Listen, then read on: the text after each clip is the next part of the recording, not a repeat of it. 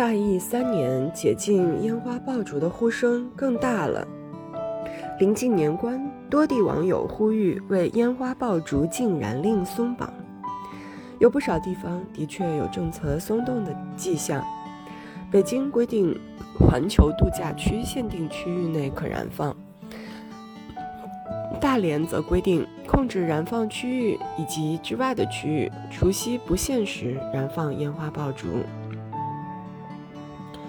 而山东东营、滨州两地率先明确，春节期间在部分区域和个别时间段都可以燃放烟花爆竹。一时间，禁燃令要不要坚持下去，成为了一个争论的话题。为什么会有禁燃令？早在1993年，北京作为首都，率先推出了禁燃令。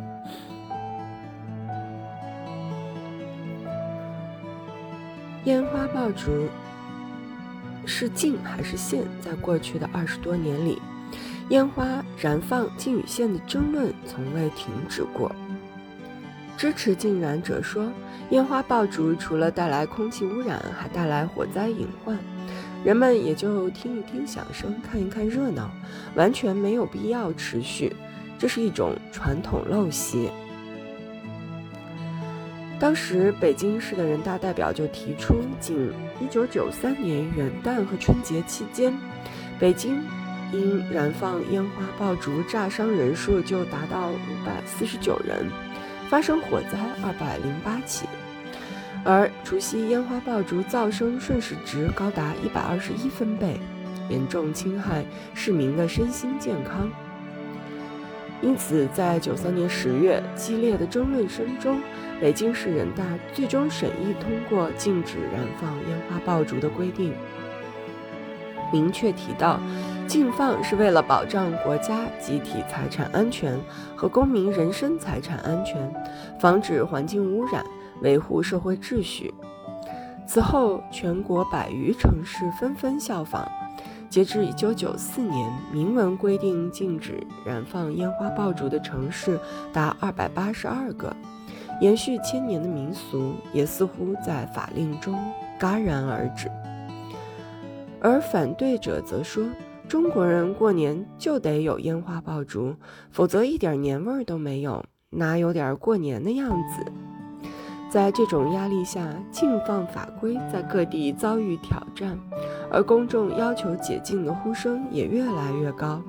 各个城市又开始从禁改为限。零三到零四年，有一百五零五个城市先后选择了解禁，允许在限制时间、限制地点燃放燃烟花爆竹。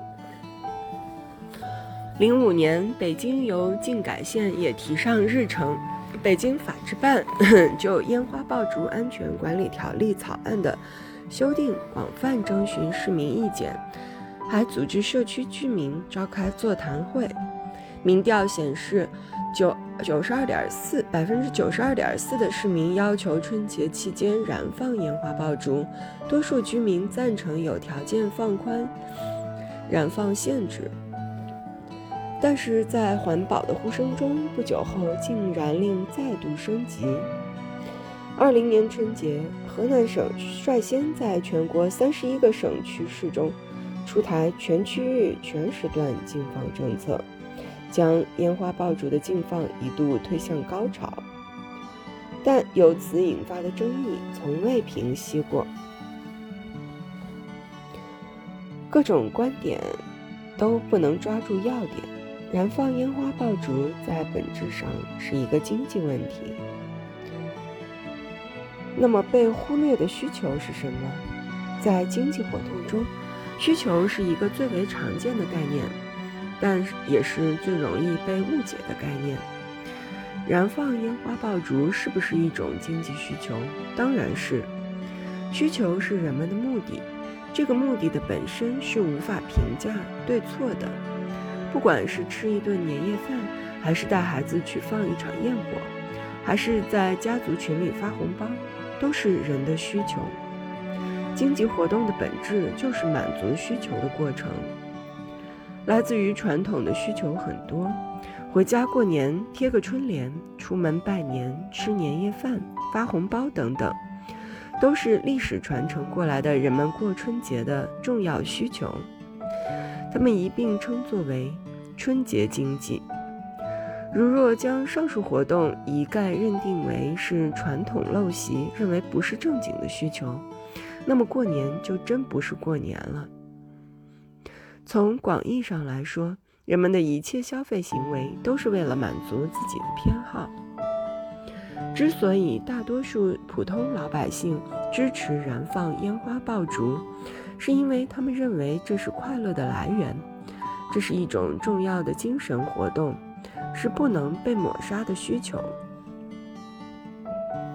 无数年轻人在跨年夜聚集在城市广场，只是为了表达自己的心情。人们需要自己赋予生活意义，而不是一句只会吃饭的行尸走肉。经济活动的本质就在于满足人们五花八门的精神需求，这才是一个繁荣社会的意义之所在。否则，人们为什么需要繁荣？人们为什么期望经济增长？作为中国人每一年中最重要的精神需求。过年的喜庆，甚至是很多人中国中国人生活中最大的意义之所在。抹灭这一需求，实质上就是抹杀了人们的快乐和生活的意义。如何解决外部性问题呢？但是，烟燃放烟花爆竹与其他习俗有一定的区别，那就是燃放烟花爆竹会产生一定的外部性，也即。它会对他人构成一定的影响。要不要燃禁燃烟烟花爆竹这个问题，其实与要不要禁止香烟是一个道理。二手烟的危害众所周知，但禁止吸烟则是一件不太可能的事情。如何在满足自己需求的同时减少外部性呢？其实并不难处理。只需要根据产权原则进行处理，就可以减少对他人的伤害。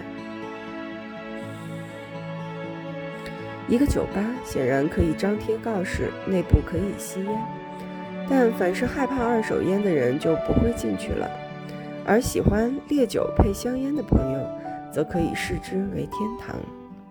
至于酒吧会不会流失掉不吸烟的客户，那由酒吧老板自行判断。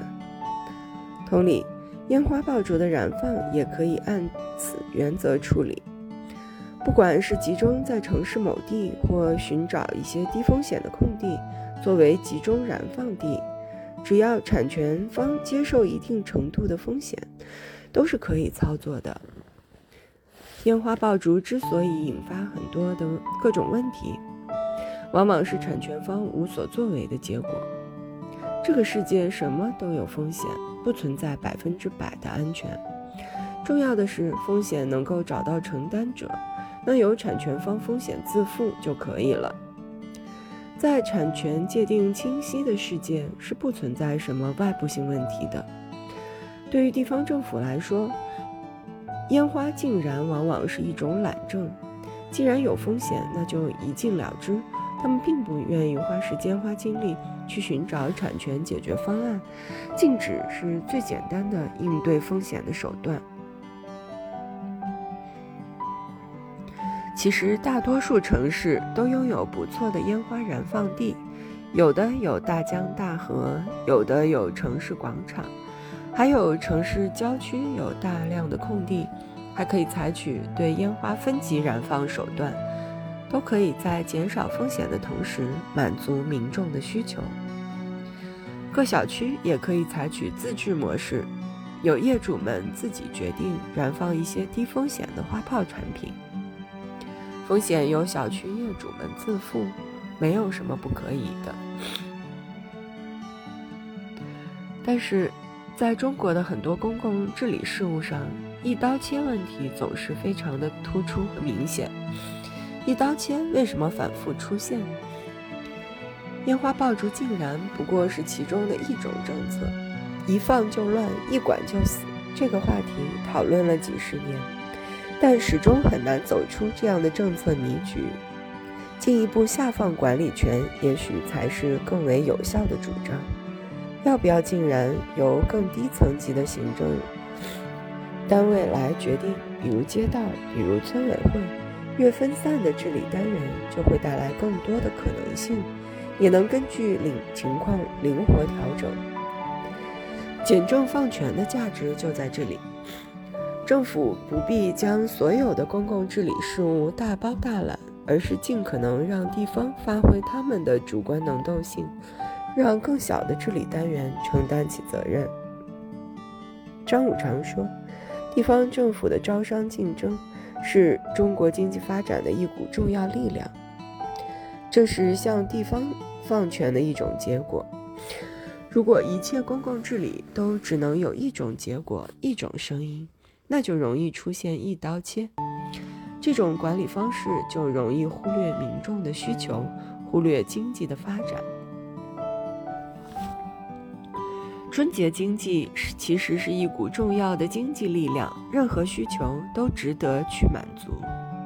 中国也有庞大的烟花爆竹产业，在全世界给无数人带来了欢乐和希望。春节经济不应该成为风险压力下打压的对象，而是应该探索在产权治理模式下的安全又可持续的繁荣。希望中国的年味儿越来越足，一年的辛苦劳作的意义不只是钱，还需要家人团聚的开心和对未来的希望。那满天的灿烂，可不就是代表着人们对未来的期望吗？